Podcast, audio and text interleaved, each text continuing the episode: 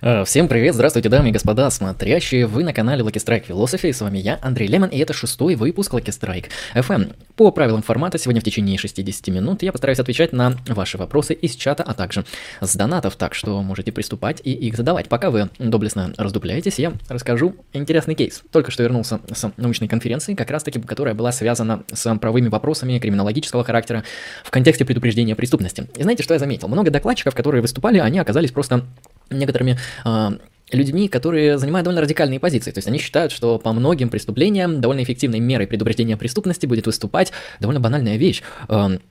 Усиление наказания. То есть они считают, что наказывать нужно за некоторые преступления жестче, жестче и жестче, вплоть до смертной казни. Некоторые люди пытались апологизировать позицию того, что за а, некоторые государственные а, преступления, связанные с взятками, с мошенничеством, с легализацией доходов, с уходом от большого количества налогов, нужно применять смертную казнь. Вот это мне показалось немножечко, немножечко, мягко говоря, радикальным.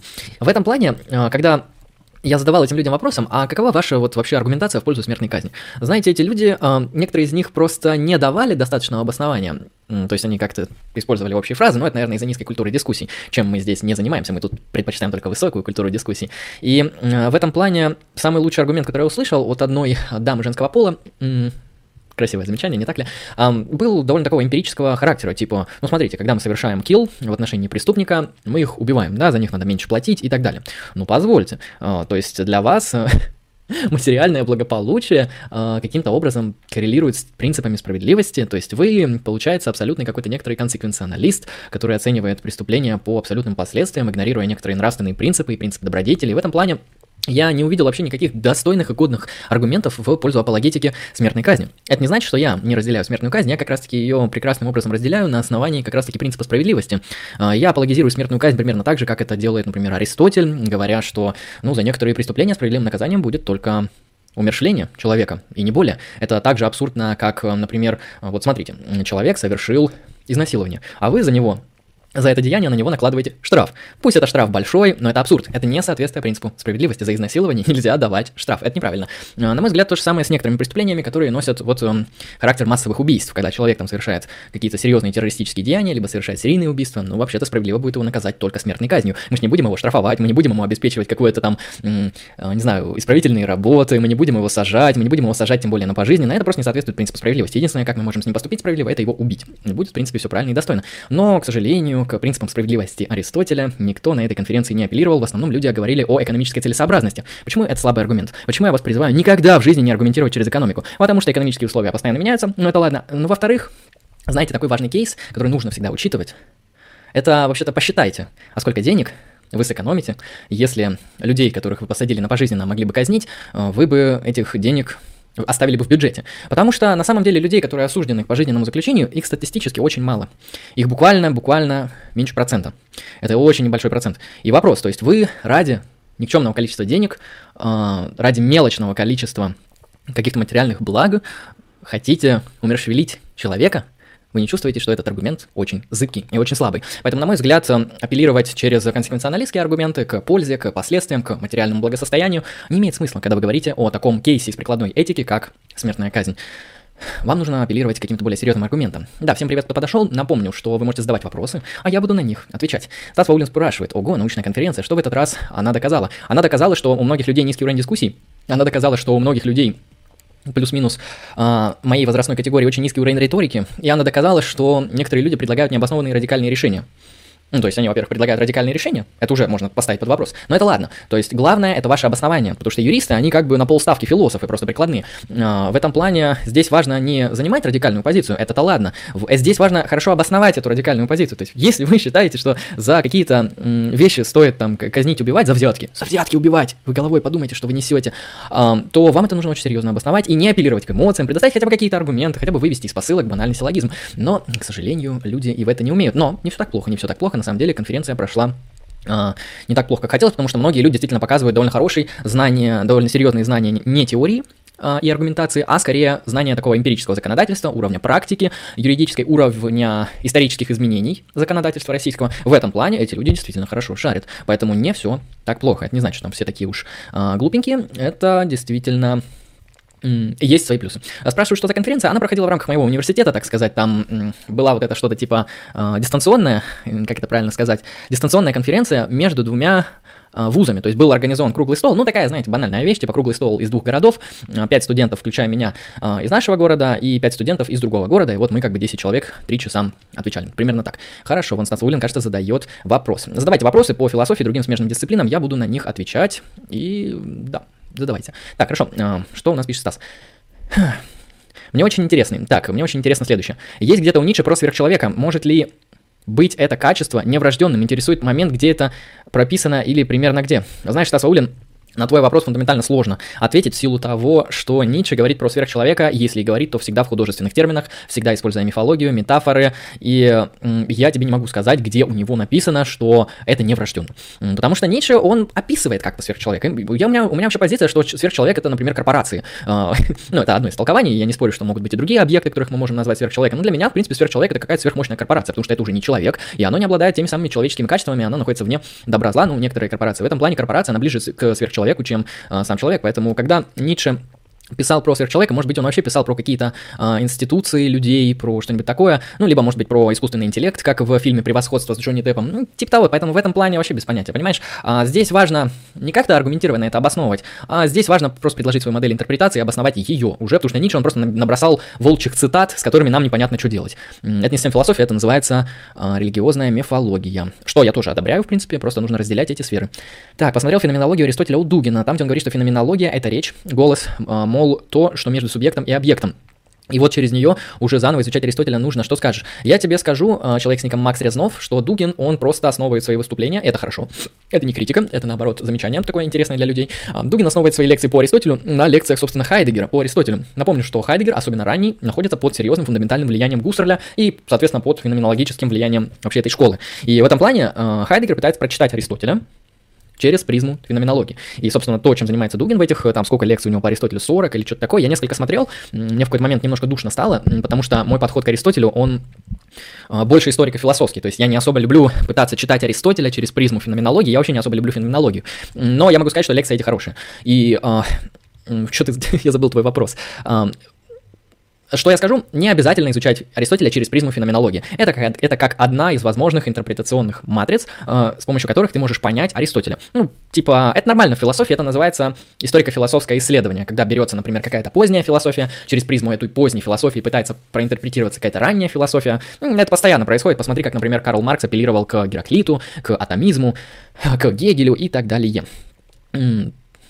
Так, э, просто, на мой взгляд, пытаться натянуть Аристотеля на феноменологию, это немножко э, не то чтобы не обоснованно, это немножко не нужно, потому что Аристотель, он, в принципе, не знал, что такое феноменология, для него подобная топика, она не имела никакого значения и содержания, Аристотель это совсем античный мыслитель, и ему не особо там важно как-то анализировать феномены, что-то там мир от первого лица. Аристотель это Аристотель. Когда вы хотите изучить Аристотеля, изучите историю, э, философию э, в контексте Аристотеля, изучите сами тексты Аристотеля, ну и также некоторые современные их толкования, например, можете посмотреть, как выглядят современные аристотелики в этике, ну, там типа Макентайра того же. Так, далее. Есть нерушимое изречение, что я мысль, следовательно, существую, которое ясно показывает, что можно быть уверенным лишь в своем существовании как сознании. Есть ли такой же ясный инструмент? А ты никогда, э, человек с ником Джефферей, не хотел поставить вот это «я мысль, следовательно, существую» под сомнение? То есть, э, во-первых, почему я? То есть, когда ты обнаруживаешь акт мышления, э, ты не замечал, что ты контрабандой к нему приписываешь субъект. То есть ты приписываешь того, кто мыслит. И это еще прокритиковал довольно хорошо философ Ницше и дальнейшая традиция критики Декарта через призму как раз лингвистического анализа. Потому что Декарт, он делает несколько, знаете, в этом Когита Эргосум, несколько таких вот контрабандных, необоснованных вещей и объявляет их как апелляция к очевидности и к интуиции. Во-первых, он обнаруживает мысль. С этим, я, я думаю, все согласятся, мы обнаруживаем мысль. А вот то, что у этой мысли есть субъект, это уже приписка. Это нужно выводить, это нужно обосновывать. А, потому что почему вы не можете себе представить ситуацию, где просто мыслится? Ну, про, ну, какие-то мысли идут, да, а субъекта у этих мыслей нет, не обязательно. Это как, знаете, вечереет. Что вечереет? Ничего.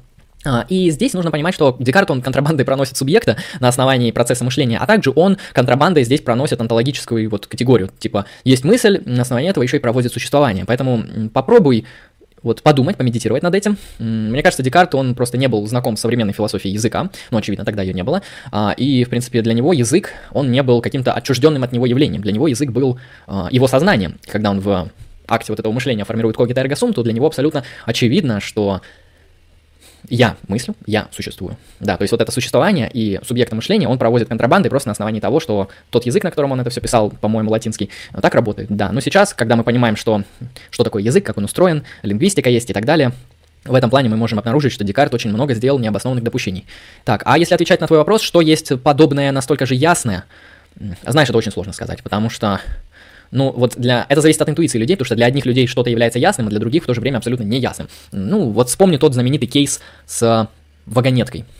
А, кейс с вагонеткой, то есть для многих людей абсолютно очевидно, что нужно повернуть вагонетку на одного человека и спасти пятерых.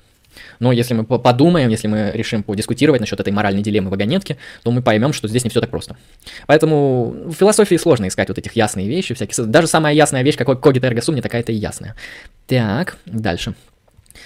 Ты за многополярный мир или нет? Глобализация. Знаешь, Адечан, а, вот такие слова, как глобализация, как многополярный мир, они э, в каком-то смысле теряют свое значение.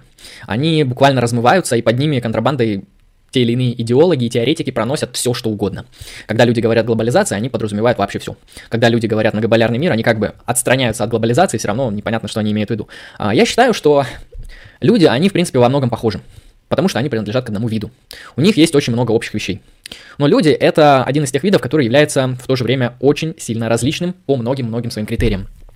А, мозг человека довольно сложная система, которая работает на основании огромного количества ментальных модулей, функционирует в пространстве таким образом, что часто мы имеем фундаментально разных людей на первый взгляд. Это всегда нам кажется, что вот встречаешь другого человека и кажется, что он совсем другой. Ну, подумай, он, возможно, с тобой разделяет одну половую принадлежность, у вас общие черты лица, возможно, у вас общий цвет кожи, возможно, у вас э, очень большой процент того, что ваш генетический код похож. Э, вероятнее всего, вы говорите на одном языке, наверное, вы понимаете какие-то общие культурные мемные особенности. То есть, если вы начнете копаться, если вы начнете обнаруживать, что у вас общего, вы охренеете, как много всего вас общего, и в какой-то момент покажется, что вы вообще один человек. Поэтому, когда говорят глобализация, многополярный мир, отстаивают определенные идеологические силовые интересы. Это очевидно, это такой фукианский анализ, я здесь подключаю. Я думаю, это ни для кого не беда.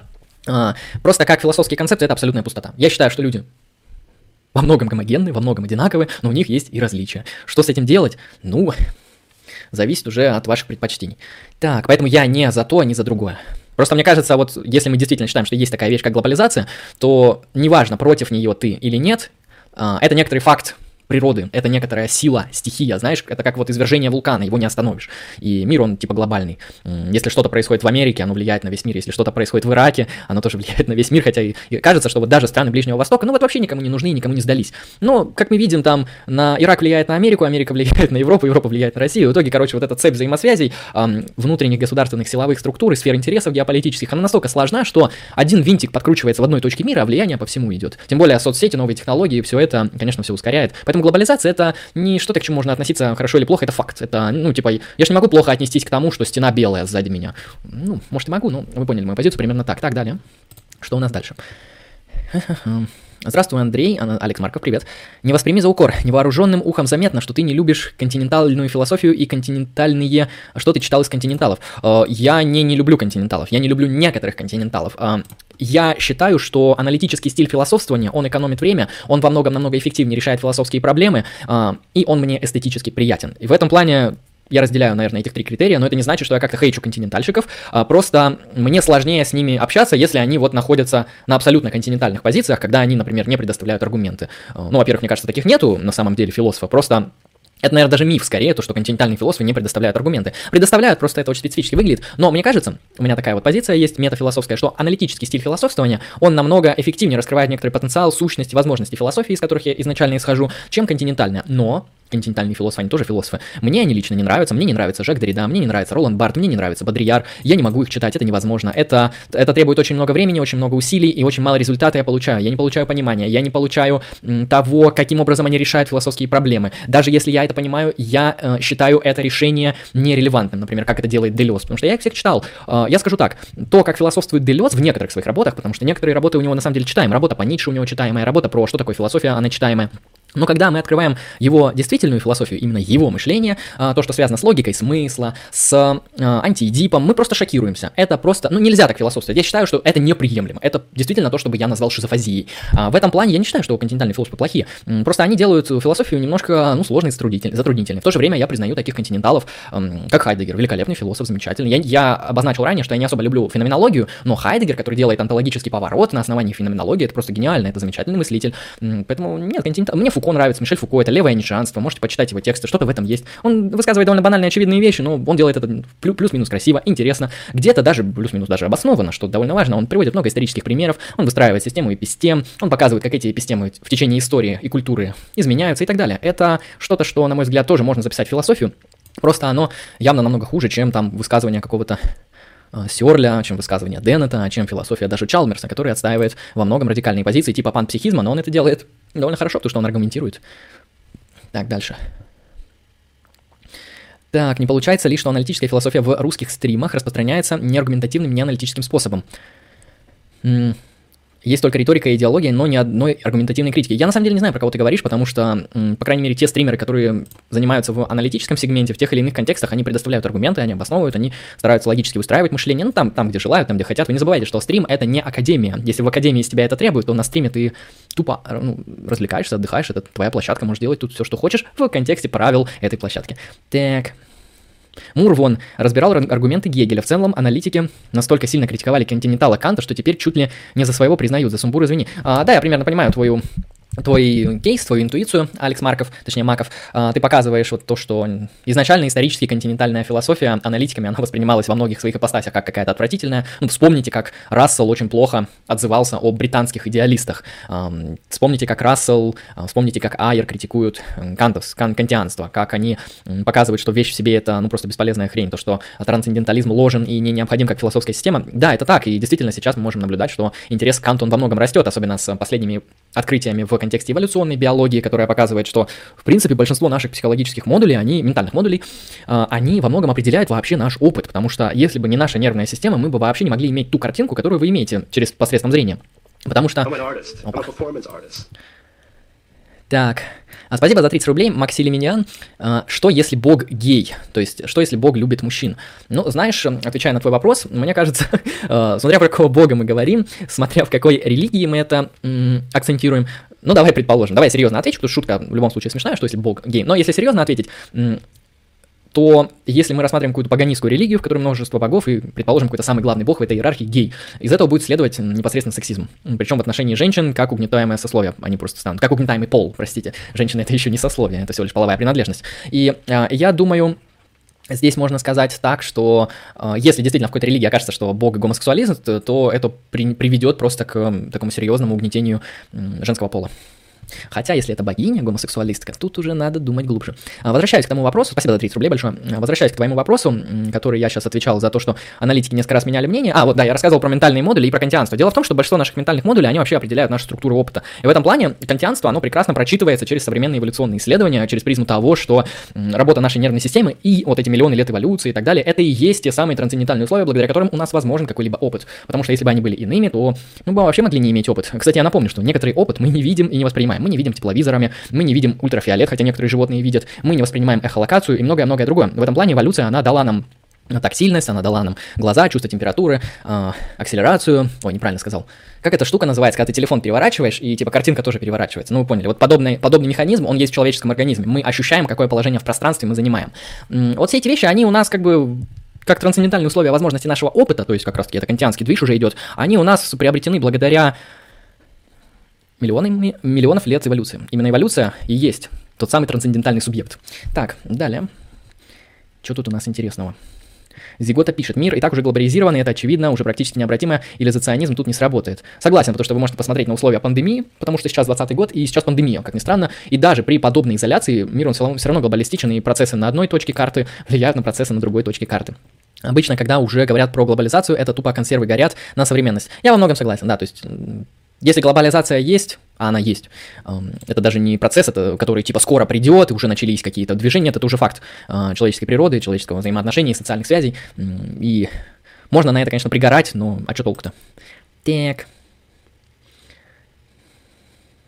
А, привет, комрад, попал на попался твой стрим в рекомендованном. Знаешь Убер Маргинала, что думаешь о нем? Ты можешь посмотреть на этом канале, есть запись э, совместного стрима с Убер Маргиналом. Отвечаю тебе, человек с ником Вендетта. Что думаешь о нем? Ну, у него довольно прикольный развлекательный контент. Я вот недавно смотрел видос про анекдоты, там были хорошие шутки. А, философский контент у него... Я считаю, что его позиции не все, но во многом Многие из них обоснованные. Ты можешь убедиться в этом, посмотрев наш совместный стрим, собственно, Lucky Strike, Uber Маргинала, запись ты найдешь на этом канале. Э, я хотел прояснить некоторые моменты в его философских кейсах, как раз-таки по поводу метаэтики, гильотины Юма, философии перцепции. Я увидел, что его позиции довольно серьезно и интересно обоснованы. Так. Так, про Дориду, нет, давай про Дориду я без доната не буду говорить, это просто шок-контент. Так, что почитать по функционализму? Почитай Хиллари Патнема, у него там «Сознание и машины» есть, что-то там такое про философию сознания, как та книжка называлась, не помню, найдешь у Хиллари Патнема, это, в принципе, создатель функционализма. А если тебе интересно в вводном уровне, посмотри мою лекцию на этом канале по функционализму, и, собственно, Почитай Стэнфордскую философскую энциклопедию, статью по функционализму, довольно хорошая, потому что там несколько видов функционализма разбирается, и это круто. Так, Дальше. Приветствую всех, только пришла. Уф, привет, ДСДС. Да, всем, всем здрасте, задавайте свои вопросы, буду на них отвечать. Эпик Тролль.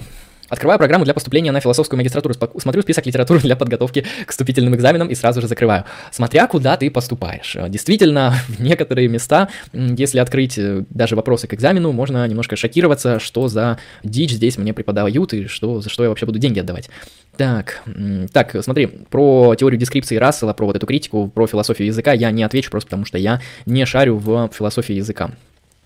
Так, хотела узнать, Ницше у вас метафизик или диалектик? Я не признаю подобную дихотомию, она выдумана марксистской школой, я не марксист. А, я, в принципе, считаю, что такие вещи, как а, метафизика, как диалектика, это не дихотомия. Метафизика — это раздел философии, который отвечает на вопросы о фундаментальных основаниях реальности. Так вот, диалектика — это форма метафизики. Диалектика — это, если мы ее рассматриваем не как методологию, а как, а как антологию, то диалектика — это претензия на ответ, как устроен мир. А значит, это метафизика. Потому что метафизика — это и есть ответ на вопрос, что такое мир на фундаментальном основании. В своих фундаментальных основаниях, скажем так. Поэтому это не дихотомия, а диалектика — это форма метафизики. Ницше, знаешь, у Ницше много метафизических посылок. Например, самая банальная — воля к мощи. Я думаю, сам Ницше об этом знает.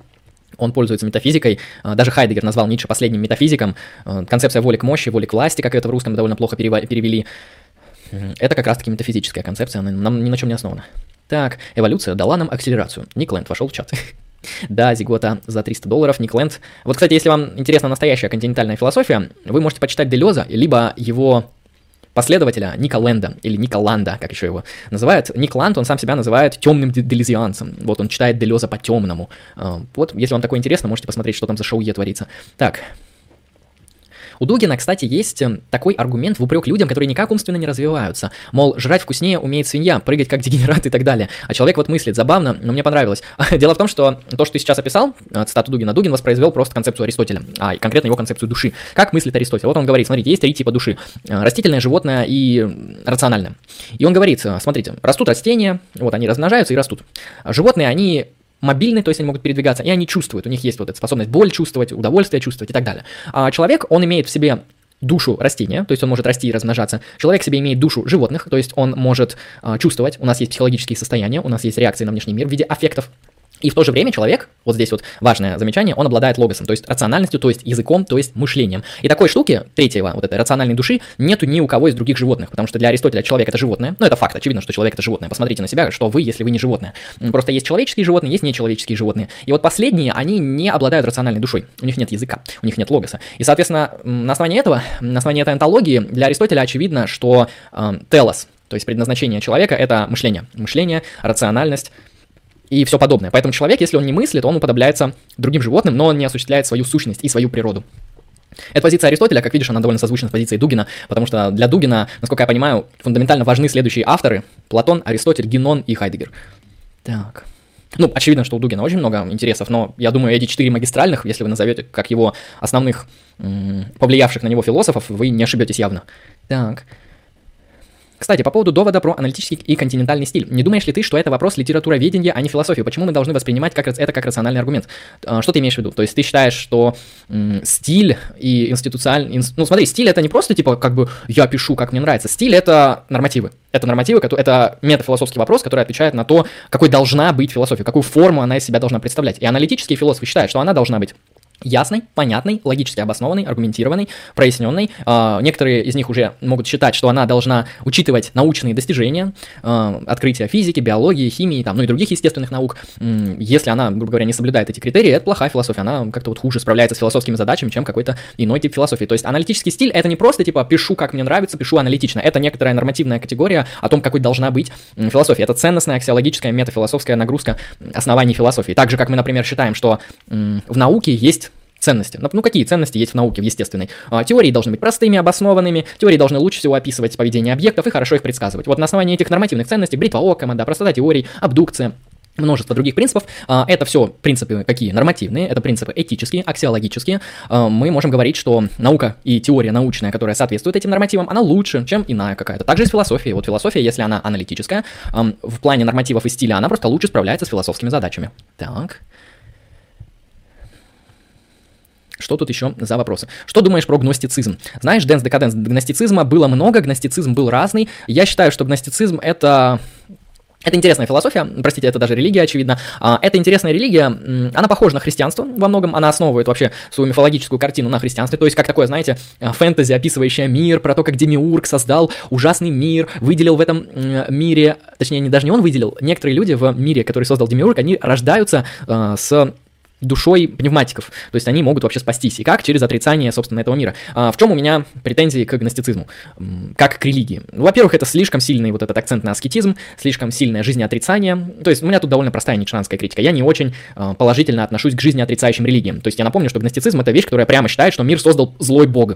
Если в христианстве мир создал благой бог, но из-за человеческой воли в мире есть зло, это еще как-то нормально, это еще как-то можно пережить, то в гностицизме прямо говорится, что, ну, мир говно, мир ужасен, мир создал злой мудак, вот. И настолько вот серьезное жизнеотрицание мне не нравится. Но как мифологическая картина, если вы почитаете, довольно красивая фэнтези, то есть я вообще понимаю людей, которые даже в современности являются гностиками, изучают корпус гностических текстов, потому что это действительно интересная религия, она очень комплексная, там множество мифологических сюжетов, это круто, можете почитать.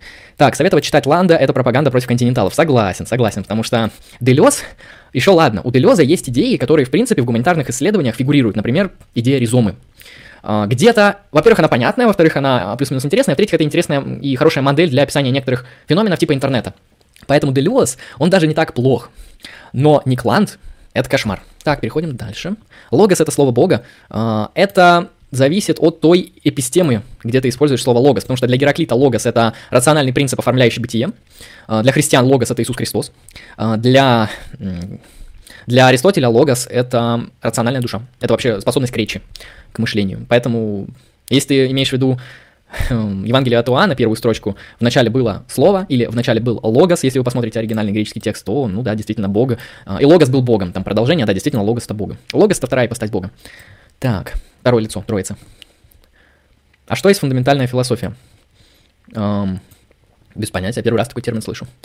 Так, у континенталов есть прикольные концепции и меткие замечания относительно действительности, но часто с Делезом, Деридой и Ландом особенно они сокрыты под кучей шизофазии, фантазиями и худлитрой. Знаешь, э, Зигота, я могу тебе ответить так, что это на первый взгляд кажется, что у них есть какие-то прикольные, меткие, четкие замечания. Если ты даже совершишь определенную работу, ты отсеешь шизофазию, ты отсеешь художественную литературу, ты вырвешь концепцию, ты постараешься ее прояснить, и ты постараешься ее обосновать аргументами, то увидишь, что это говно. Это просто помойка. Это какая-то э, еще одна шизофазия. То есть на самом деле э, континенталы, некоторые, вот, например, которых ты перечислил, Делес, Дорида и Ланд, они создают иллюзию, что у них там что-то интересное. На самом деле они занимаются действительно просто художественной литературой.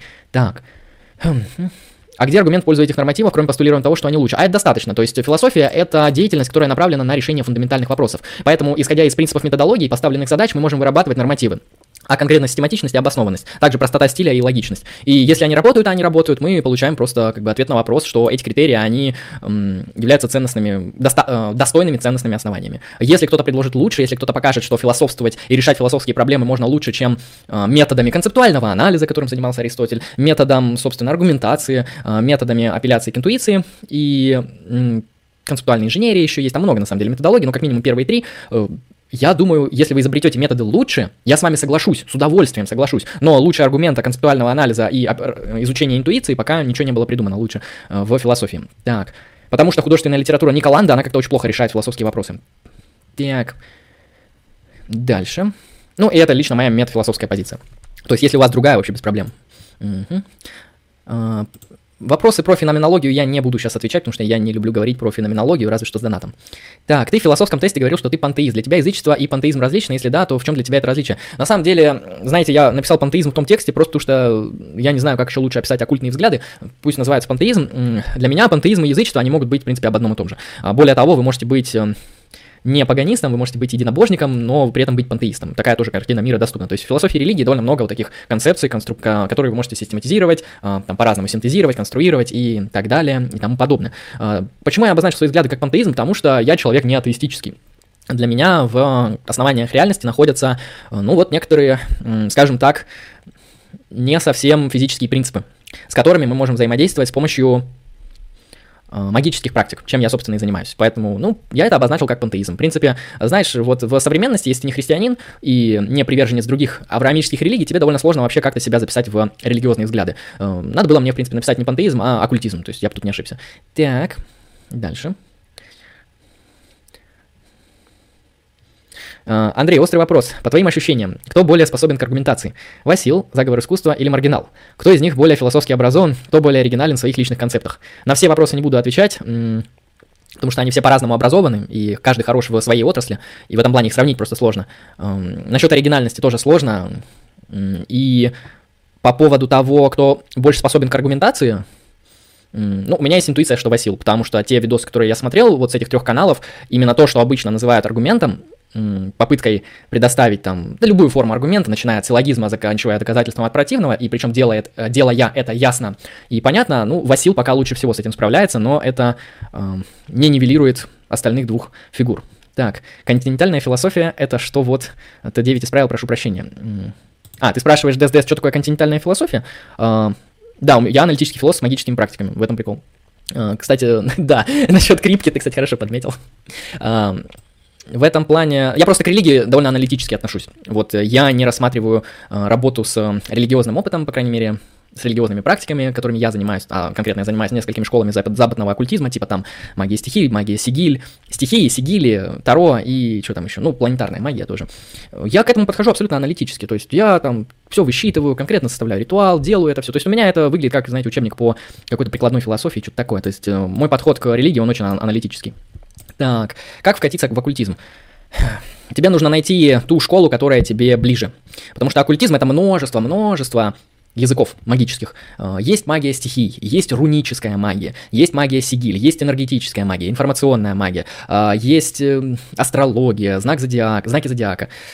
Вообще до хера всего есть, и в этом плане найди оккультную школу, которая по символическому языку у тебя больше имеет отзыва некоторого внутреннего, интуитивного, ты это сам почувствуешь. По крайней мере, те школы, которые я для себя оккультные выбрал, они у меня вот больше всего коррелируют с моим некоторым магическим мышлением, потому что, например, а, восточный эзотеризм в виде там магия ци, энергетическая магия ци, а, там, даосизм и прочее, мне вообще не нравится, просто помойка. А в то же время мне не особо нравится вуду магия, хотя она довольно интересная. Мне это не близко, мне больше западное что-то нравится. И найди язык, который тебе по душе, по душе, и начинай его как-то изучать магический. Так, сейчас я отвечу на вопрос ДСДС, а континентальная философия это что? Континентальная философия это такой вот э, термин, который используют в отношении некоторого исторического события, которое произошло где-то в где-то в каком же... Ну, там по-разному отчитывают. Кто-то считает, что Гегель первый континентальный философ, кто-то считает, что там Хайдегер. Ну, это по-разному. В общем, континентальная философия — это такой тип философии, который в основном был на континенте, а конкретно в Европе, и характеризовался тем, что данные философы, они не особо как-то серьезно относились к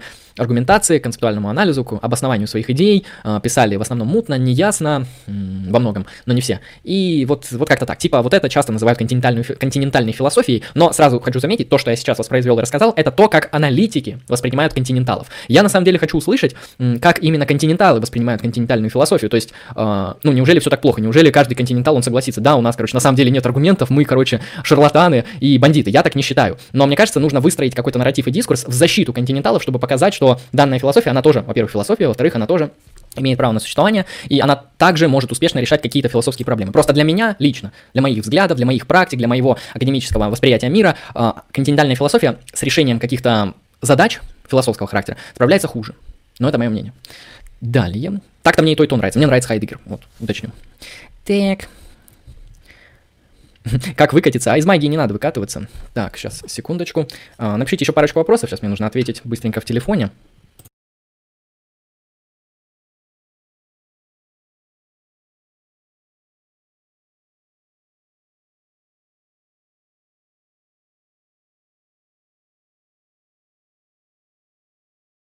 Хорошо, продолжаем. Напомню, что я через 7 минут буду заканчивать. А, Вингенштейн и Фреги континенталы по критерию континента. Я согласен, потому что они жили на континенте, но континентал это не критерий континента, а точнее аналитик это не критерий континента, это критерий стиля. А, в этом плане континенталом можно быть даже в США, да, если ты занимаешься вот такой вот, ну, Никланд, кстати, откуда? Никланд это США или где? По-моему, он где-то там тусит, живет, то есть Никланд континентал по стилю философствования, ну, это, ну да, это вот исторически так сложилось, что слова вот эти ущербные используются, и вообще эта дихотомия на самом деле ложная, это в основном используется философами просто для прояснения некоторых предпочтений в философии но не более. Так, практиковать вуду опасно, потому что можно незаметно стать эклектичным христианином. Это хорошая шутка про то, как э, католицизм сказал, что вуду это, типа, это что-то из нашей тусовки. Да, я, кстати, этот вопрос не изучал отдельно, но, по-моему, это правда. Так, Жалко, что на стримах с Шадовым вы не поговорили про стихи. Он же стихийный дискурс шарит хорошо, и у него э, было диссертации. А, про стихии. Я об этом не знал. Мы говорили про философию, а мы не говорили про магию. Если мы поговорили про магию, я не знаю. То есть я просто пришел на стрим к Шадову именно с целями философских дискуссий, философских бесед. А, на стрим про магию это, мне кажется, нужно немножко по-другому подходить изначально. У меня изначально настрой был другой, поэтому я не намерен был а, говорить про стихии. Так. Какой учебник по логике можешь порекомендовать? Бачарова и Маркина или Макина. Когда-нибудь я выучу э, гребаное-бубаное имя второго автора. Короче, Бачаров «Введение в логику». А, МГУшный учебник довольно хороший. Никланд Англия. Ну вот, кстати, а Англия это, я насколько понимаю, не совсем континент. Так, давайте еще 5 минут на ваши вопросы отвечаю. И на сегодня будет все, потому что по правилам формата. А, Андрей, привет. Не думаешь записать видео с критикой диалектики и диалектических законов? Я думаю, нет смысла, потому что те люди, которые считают, что диалектика норм, их не переубедить.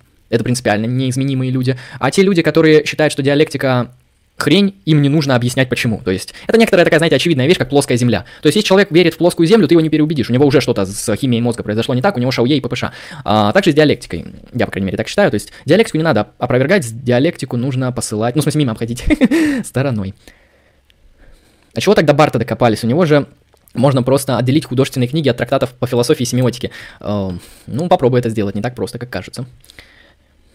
на мгновение показалось, что это был не телефон, а пистолет. Маг получается. Знаешь, я тот еще волшебник, хитрец, жук и проворный парень. Да, я умею а, доблестно обмануть. Вот вебка показывает, что а, мир, он не так очевиден. Истинно так. И хорошо. Что тут еще у вас за интереснейшие вопросы? Спасибо, кстати, за хорошие вопросы. Сегодня, как понял, по большей части мы обсуждали аналитиков versus континенталов и что это такое. Скажу сразу, вот пока вы еще задаете вопросы, а, это очень-очень условное такое разделение. Это не соответствует современным реалиям. В современности большинство философов академических, англоязычных, они по факту аналитики. Они даже себя так не называют, потому что это некоторый статус-кво. А вот континенталы — это некоторые маргиналы, где-то там непонятно где, и не совсем даже многим людям очевидно, почему те или иные континентальные философы до сих пор кому-то интересны. Ну вот если брать современные вот этих темных теоретиков, э, если брать э, вот современную континентальную философию, довольно интересные, на мой взгляд, я их еще не читал глубоко, но я ознакомливался. А, акторно-сетевая теория Бруно Латур, а, темный витализм, ну, динамика слизи, это, конечно, пиздец, ой, простите, это, это кошмар, что за книга, но вообще сам пафос темного витализма, некоторое восприятие жизни, некоторый новый континентальный подход к философии жизни, новый виток развития вообще философии жизни после Ницше, Бергсона, это неплохо, что-то в этом есть. Но я это воспринимаю именно как фэнтези-философию или аналитическую мифологию. Какая, какое слово вам больше нравится, так и используйте. Так. Я слышал, что в России и во Франции дофига континенталов. В России вообще сложно с тем, кого называть аналитиком, кого называть континенталом. Скажем так, во Франции, да, действительно, во Франции очень континентальная вообще школа. Ну, будем честны, тех, кого мы считаем континенталами, они в основном были французами. И поэтому вообще континентальная традиция Франции, она фундаментальна и влиятельна даже сейчас. Так, темный витализм это новое слово в философии биологии за последний век. Хотя бы за это спасибо. Ну вот, типа, да, я когда-нибудь прочитаю динамику слизи до конца, потому что я начал, мне немного стало тошно, в силу того, что это не совсем философская работа, а что-то больше похоже на художественное фэнтези, но довольно интересное. Просто я пришел читать философию, а тут мне что-то другое подсунули. А, но вообще сам пафос, сами концепции, сами... Ам, не то чтобы обоснования, проблематика, вот проблематика темного витализма, это интересно, поэтому как-нибудь, как-нибудь с темным витализмом я разберусь, но не в ближайшее время, потому что сейчас я занимаюсь вообще другими вещами, метаэтикой занимаюсь. Так, кстати, сегодня не было вопроса по метаэтике. Так, что тут еще? Ну, вроде как вопросы закончились, да и время подошло к концу, поэтому я буду с вами прощаться, дамы и господа смотрящие. А, всем спасибо, кто сегодня смотрел, кто задавал вопросы, а, кто, собственно, Донатил, да, там был один донат, спасибо большое за донат. Эм, вот это был шестой выпуск LSFM. С вами был я, Андрей Лемон. Вы были на канале Lucky Strike Philosophy. А, подписывайтесь на паблик ВКонтакте, там будут выходить все анонсы. Ну, конечно же, на YouTube канал также. Всем удачи и всем пока.